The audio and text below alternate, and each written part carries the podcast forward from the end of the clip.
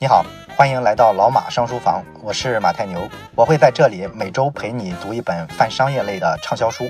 如果你想听更多的好书，或者想看节目的文字版，可以关注微信小程序“老马商书房”。今天呢是大败局的第五期，这期呢咱们要讲一家企业，叫做华晨啊，这是一家汽车的企业。那么华晨这个企业呢，我相信大部分人啊应该跟我一样。其实读这个大败局之前啊，对华晨这个企业几乎一无所知。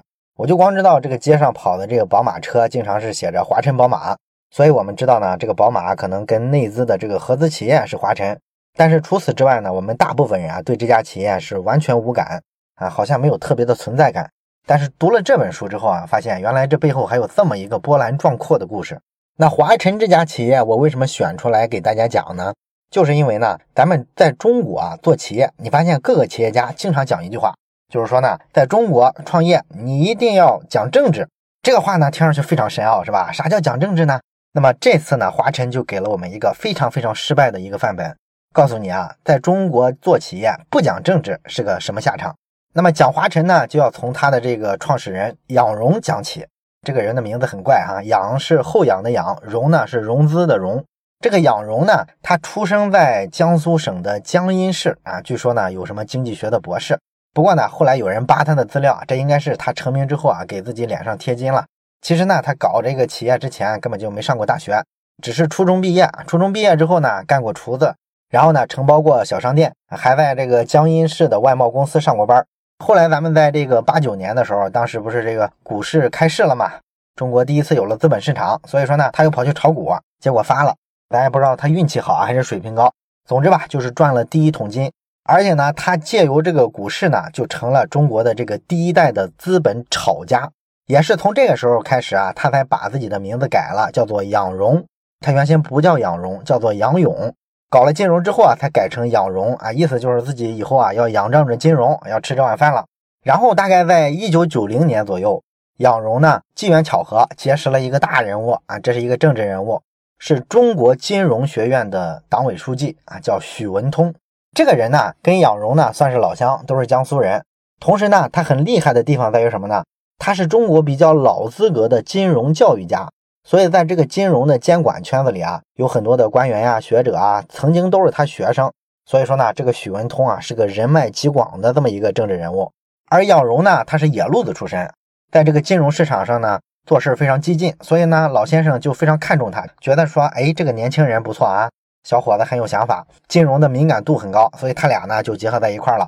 许文广呢，把自己的这个政治上的人脉啊，逐渐的介绍给杨荣，杨荣呢，这时候也逐渐褪去身上的这些草莽气，开始接近金融精英这个圈子里了。后来呢，在这个许文通的鼎力相助之下呢，杨荣啊，到香港去创办了一家后来对他非常重要的公司，叫做华博财务公司。后来的他的很多资本运作啊，都是通过这些公司完成的。那进入九十年代之后呢，当时整个社会啊有一个大的背景，就是国企面临着改制的问题了。因为九十年代之后呢，咱们之前讲过，国企啊，它这个运行体制非常僵化了，一大片一大片的国企呢都在亏损。而像这个许文通啊、杨荣这些人呢，他们有一个看法，他们认为啊，中国的这个国有企业啊，要想搞活，除了说大家都知道的啊，要在管理上放权松绑，然后财政上呢要给他输血。这些东西呢，肯定要做，但是肯定不够，还一定需要什么呢？一定需要更高层面的一些改革，比方说让国企去接触这个资本市场。所以他俩就觉得，在这个背景底下，如果说我们通过资本力量去找一些国企结合，一定有大的商业机会。所以说后来啊，在一些圈内的人的这个引导下，杨荣呢就接触了东北一家陷入困境的一个汽车制造厂。这是什么厂呢？就是现在大家都知道的沈阳金杯汽车制造厂。金杯就是那个面包车，在这个城乡结合部还挺多这个车的，是吧？那沈阳的这个金杯汽车厂呢，当时做国企改制之后，完成了这个股份制改造。他们为了融资呢，面向全社会啊发行自己的这个原始股份啊，每股是一块钱，一共发行了一亿股。结果呢，这些人啊卖了一年，只卖出去了一半，还有一半啊怎么都卖不出去。这时候杨荣来了，他说了一句话，他说：“你把剩下的股票都卖给我吧。”我要让金杯成为第一家在美国上市的中国公司啊！你看这口气特别大，一下就把这些没见过什么世面的这些土鳖国企领导给镇住了。所以呢，杨荣呢就以这个一块钱一股的这个原始股的价格买下了四千六百股金杯的这个股权。他呢也成了金杯的这个大股东。当然了，你说这个钱他从哪儿来呢？至今这事儿是个谜哈。按照杨荣自己的说法啊，他说有一部分是他借的，然后还有一部分呢是他在上海的时候炒股得到的。但是呢，后来有好多这个股市上的专家啊，当年计算，按照当时的时间点，他在股市上也不过就炒了一年半，一年半的时间。当时中国资本市场的规模非常小啊，流通股票总共不到二十只，所以即便说你杨荣是个天才，你也不太可能在这么短的时间内挣到上千万。所以大家都不太信啊。后来呢，二零零三年的时候啊，《二十一世纪经济报道》的几个记者啊，写过一个文章，他们呢通过调查得到过一份档案。这个档案里面就显示呢，仰荣当年收购金杯的这个钱啊，源于一家叫做海南华银国际信托投资公司的这么一家公司。这公司是谁在控制呢？就是咱们前面讲的仰荣的贵人许文通。他当时退下来之后啊，就到了这家信托公司去任职当董事长。而且呢，这家公司是家国企啊，所以你明白了吧？这个钱啊，很有可能啊，有一定的嫌疑挪用了国有资金。那收了金杯这个企业之后呢，仰荣呢，马上就开始了一系列的眼花缭乱的这个资本的操作。首先呢，他联合了几个信托公司啊，包含他在上海成立的那个财务公司，马上成立了一家新公司。这个新公司呢，叫做沈阳金杯客车制造有限公司，然后把那个金杯汽车制造有限公司装到这个新壳里来。这样呢，原有的那个公司占这个新公司百分之六十的股份，而他自己控制的香港的那个华博财务和咱们刚才说的这个华银信托，他们呢分别占百分之二十五和百分之十五，加起来是四十的股权。然后后来呢，这几个小股东啊又相互转，最后都转给了香港的那个华博财务那家公司。然后在一九九二年六月的时候，不知道什么高人给了仰荣指点哈，仰荣呢又悄悄的在这个太平洋上找了一个岛啊，百慕大。设了一个项目公司啊，叫做华晨中国汽车控股有限公司。这个是华晨这家公司正式的有了这个名字。成立这些公司呢，肯定也只是一个壳，是不是？所以呢，他把这个华博控制的金杯客车制造有限公司百分之四十的股权全部注入到这个华晨中国汽车控股有限公司这个公司的壳里。然后呢，他就开始操作，拿这个华晨中国呢到美国去上市。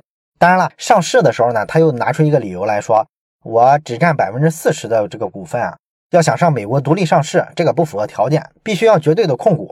所以呢，他又安排了一次换股，把这个股权比例呢进一步的扩大到了百分之五十一。所以他拥有了对这个公司的绝对控制权。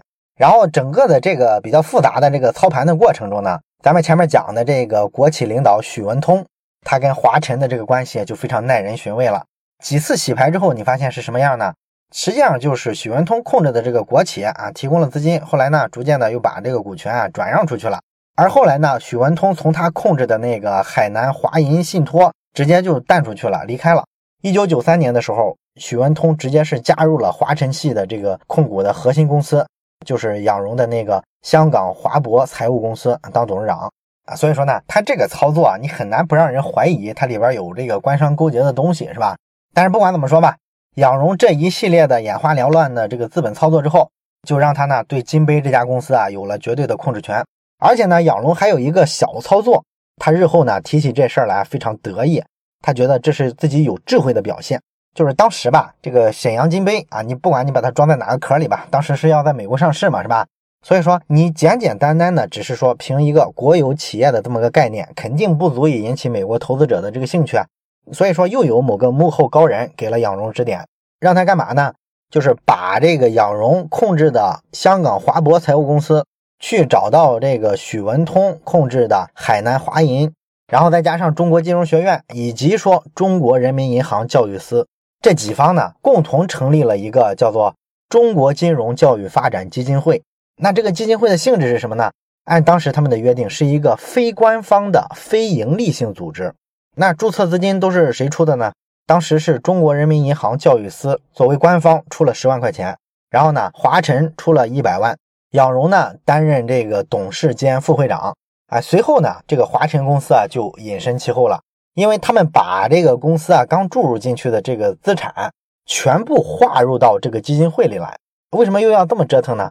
因为他们觉得呢，这个基金会啊对于后续啊你金杯这个造车厂的上市能起到决定性作用。后来也确实啊，在上市的过程中啊，当时有美国证监会的官员来中国考察这个公司的时候，是由中国人民银行出面接待的。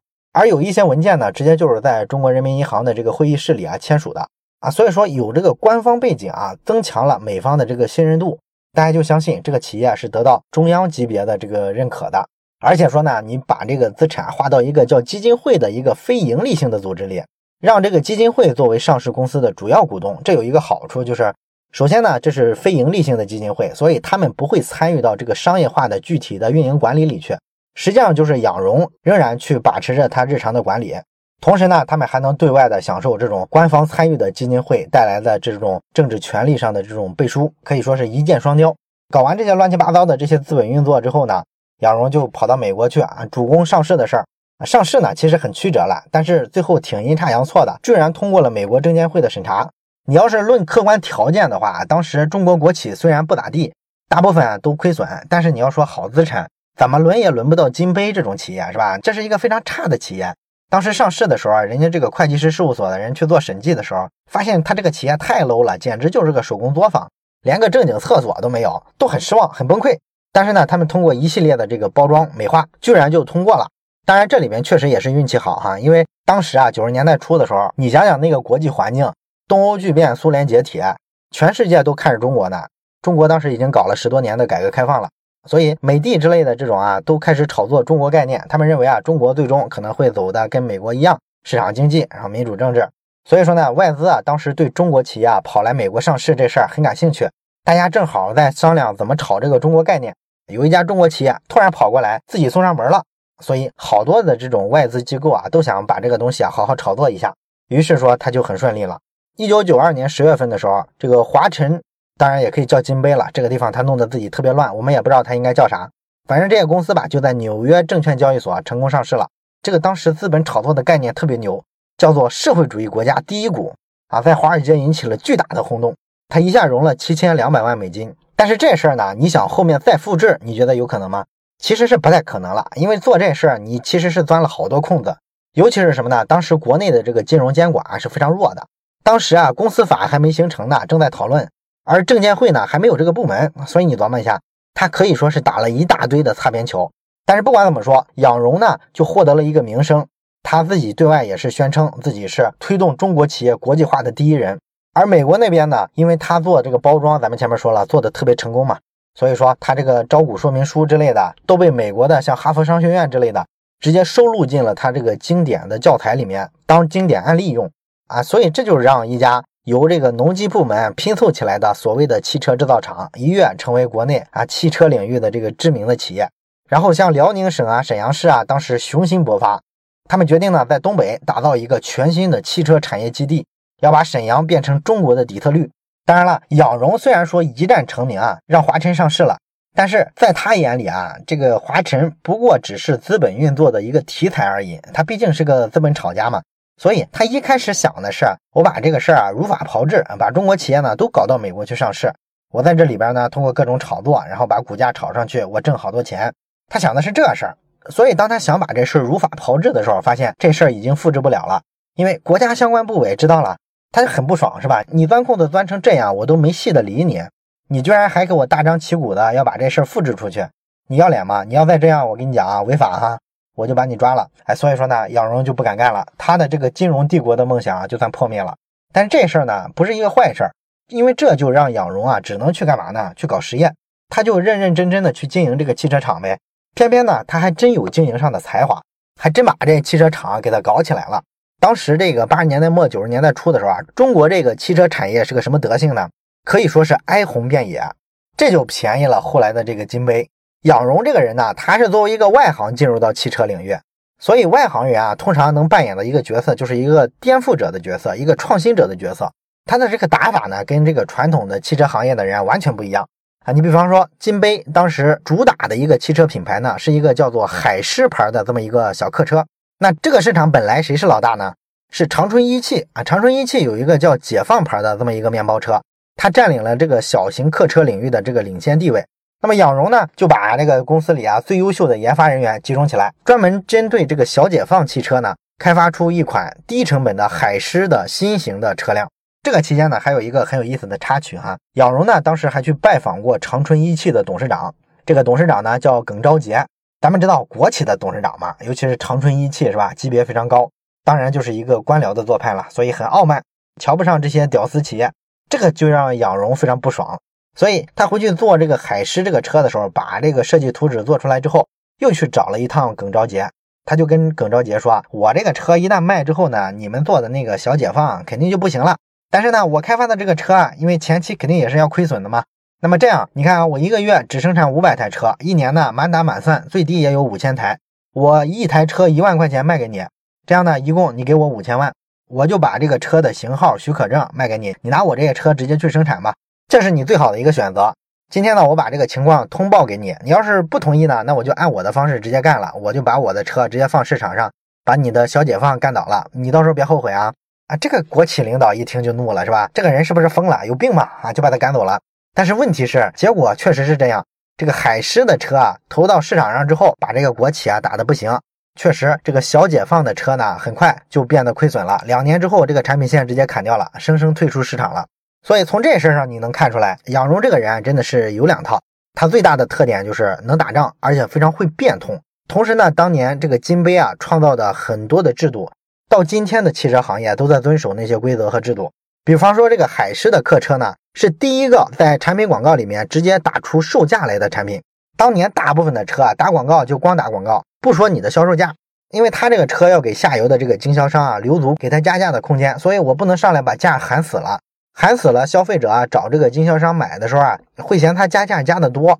而那个海狮的车呢，他上来就把这价格啊在广告里啊直接广而告之了。这样呢，经销商实际上就没有能力在里边随便的加很高的价了。另外呢，仰荣还第一次在全国实行了统一的折扣价格给到这个经销商，也就是说，经销商卖掉车之后的返点，这个有一个统一的一个价目表。这个能防止什么呢？就防止你工厂内部的这个营销人员可能会去跟这个经销商啊暗中的勾结，里边吃个回扣啥的，然后把公司的利润呢都搭进去了。这些地方都能看出来，杨荣其实是个聪明人。虽然说他被这个行业里的人啊瞧不起啊，觉得他是个门外汉，就是来作死的。但是呢，过了几年之后，人家这个金杯啊，确实一路高歌猛进，很快呢就成了国内的这个轻型客车市场的老大。但是打完这一仗之后呢，他觉得呢，光一个轻型客车市场，这还是一个小市场，你没法吃饱啊。所以他又把目光呢盯到这个家庭轿车这个领域了。他觉得这个领域好。九十年代的时候啊，实际上那些进口车啊非常非常贵，一般来说中国买的车都是美国的二到三倍的价格。这些国际厂商在中国市场完全是暴利。当然这里边不是说咱们要讲道德，说这事儿好坏，他们是不是故意坑中国人，你不能这么看。一个新市场，你没有太多竞争对手的时候，作为一个销售者，你这时候一定会把价格提得很高，这是一个市场行为，谁不挣这个钱那就傻了。所以说要市场化的看待这个价格高的事儿。那国外企业有暴利，其实对于国内企业来说，就一定有利润的想象空间，因为国内的企业你稍微卖的比它便宜一些，就可以挣很多钱，对不对？但是当时呢，国内做轿车的这个品牌啊，大部分呢都是一些小厂，投资呢非常的分散。然后这个研发能力啊、生产能力啊都非常差，售后服务就更不用说了。所以说根本就拼不过这个外资企业。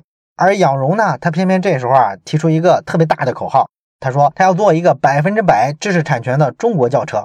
而且他喊出这个口号去之后呢，他根本就不是像这个传统的汽车企业一样按部就班的一步一个台阶，慢慢的把自己企业做大。他上来玩的都是大手笔。一九九七年的时候就去策动要引进德国的这个技术生产线。做一个年生产十万辆轿车的这么一个生产能力，那汽车这个行业，咱们知道它是绝对的资本密集型产业，你没钱根本玩不转，是不是？所以说你光喊要引进这么牛的生产线，你怎么让这个生产线运转起来能落地呢？这个呢就得说是养荣的老本行了，是吧？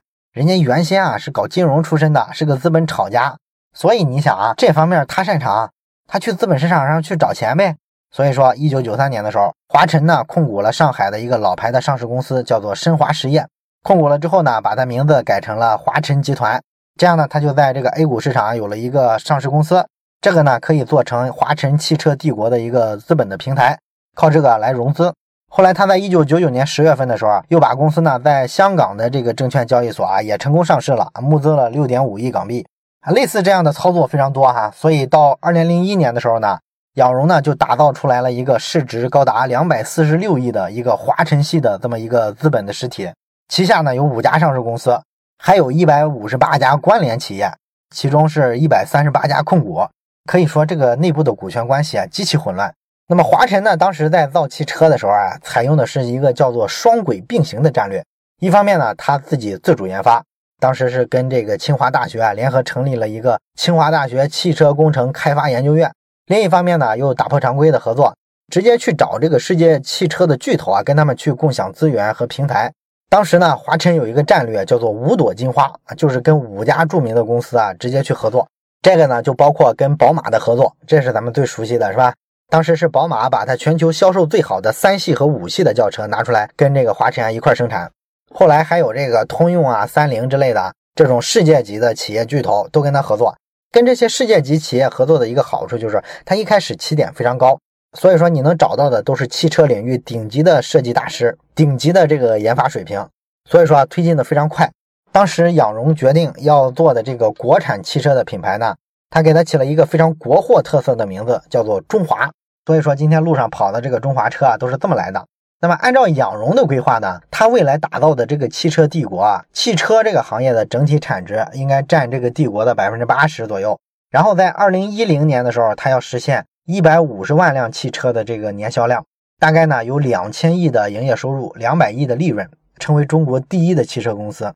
这个目标呢看上去特别狂，但是呢，二零零零年十二月份的时候，第一代的这个中华轿车啊在沈阳上了生产线，一切迹象都表明呢一个新的商业帝国呼之欲出。但是谁成想啊，这就成了最后的绝唱。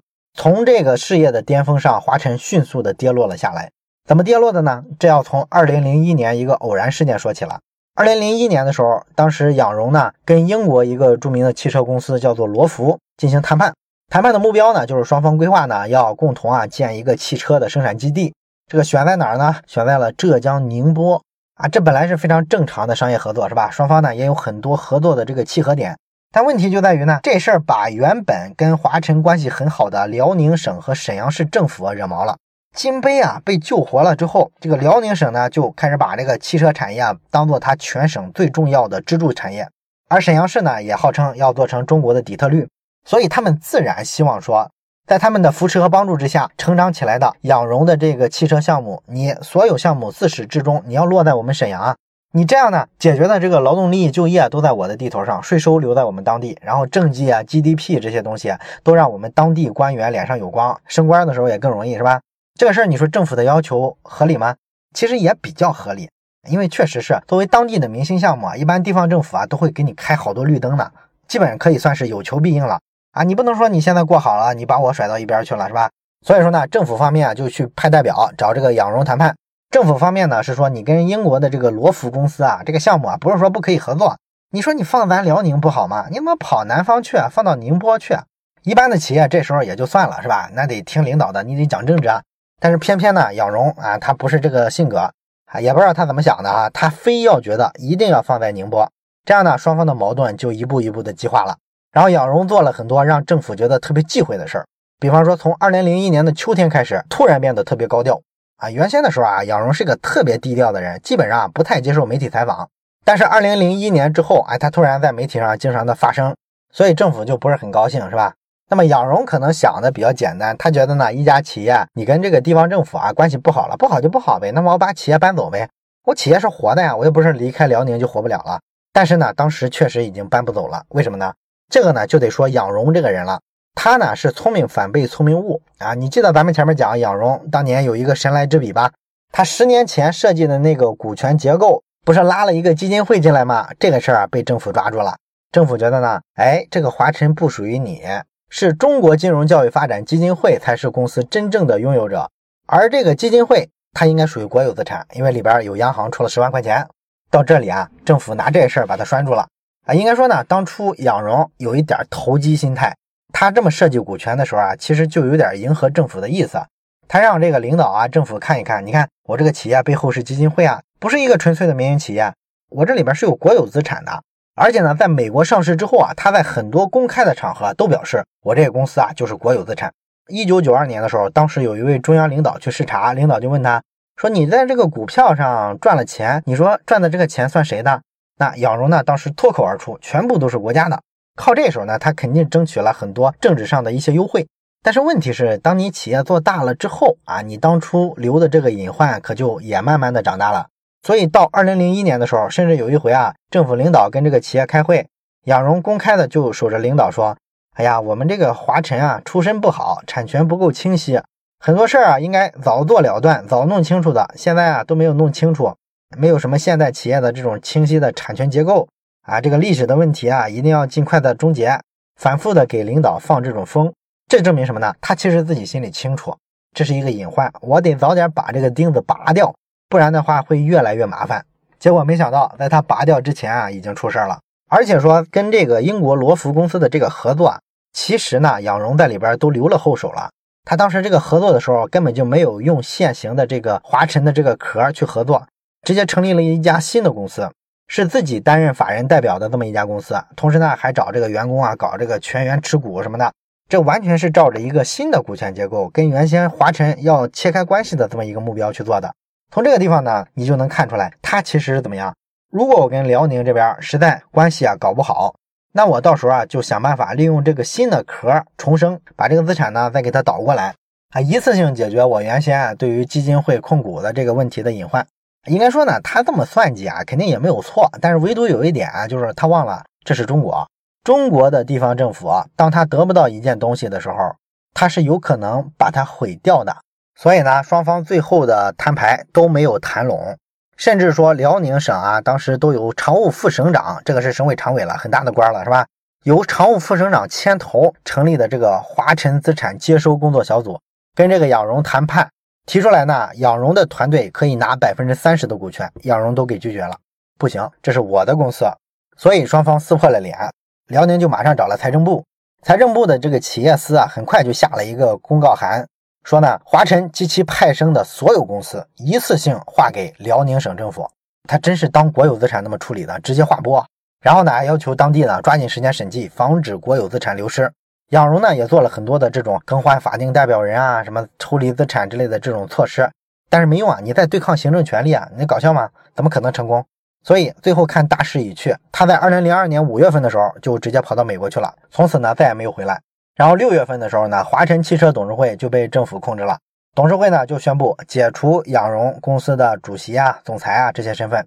而远在美国的仰荣呢，在六月二十五号的时候，把自己持有的关于华晨中国的股票在香港市场上直接抛售套现了，套出了八千九百六十八万来。剩下的这个养荣公司啊，毕竟还是家好公司嘛，又不是个烂摊子，谁来主持呢？当时呢，政府也是找了半天找不着合适的人。就找了当年养荣的四大助手啊，这个呢在华晨内部被称为四大金刚，他们呢都同意留任啊，这就算公开的叛变了养荣。留下来之后呢，就接手了公司的这个管理权。完了呢，政府还奖励了他们很大一笔期权。这四个人啊，一共差不多拿走了华融中国总股本的百分之十的股份。这个仰荣在国外听说都快气疯了啊，因为他套现那八千多万，对于当时的公司来说是九牛一毛，还赶不上四个助手。然后后面呢，到八月份的时候，这个公司呢算是没有受这种大的波折的影响，顺利的把这个新的中华轿车投放到市场。当时售价是十六点九八万啊，零二年的时候这个价格非常高了。这是在中国市场上当时号称唯一能和国际品牌抗衡的国产轿车。然后这个新公司呢，再去找到英国的这个罗孚公司啊，说你们这个合作我不跟你合作了，终止啊。当然了，这里边肯定要赔钱了，据说赔了人家两个多亿，把这合同才终止掉。然后呢，这个公司啊，从此就一直留在辽宁，留在沈阳啊，再也没有出去过。那后面的故事呢，大家都知道了啊。今天你要提起国产车啊，你会想到华晨吗？会想到中华吗？它在国产车里的存在感也没有那么强，是不是？所谓的这个四大金刚呢，接管了华晨之后，也是管得一塌糊涂。二零零一年的时候，仰荣当时带领华晨，一年的净利润是九个亿。三年之后，二零零四年啊，这四大金刚呢，把它折腾到一年的利润是四千八百万。后来呢，四大金刚也被政府清出去了。再后面呢，这个华晨啊，就跟走马灯似的，不停的换人。但是不管怎么换，大势已去，因为时间不等人。后来的这个其他的国产品牌，像什么吉利啊、比亚迪啊、什么江淮啊，这些都起来了，市场已经没有留给华晨什么太大的机会了。这就是整个华晨的故事。发家起于政商关系，最后也是死在政商关系的手里。这是一种非常中国式的失败。最后呢，简单的跟大家留个小问题交流一下吧。就是在中国呢，你说完全的不理政治，这个好像不太可能。但是跟政治啊这个利益绑定的太深，关系太密切，这个风险呢，咱们也经常看到。那么你认为在中国做企业，究竟应该怎么处理跟政治的关系？如果你想到什么，欢迎你在留言区写下你的思考。我是马太牛，这里是老马上书房，祝你每期都有新的收获。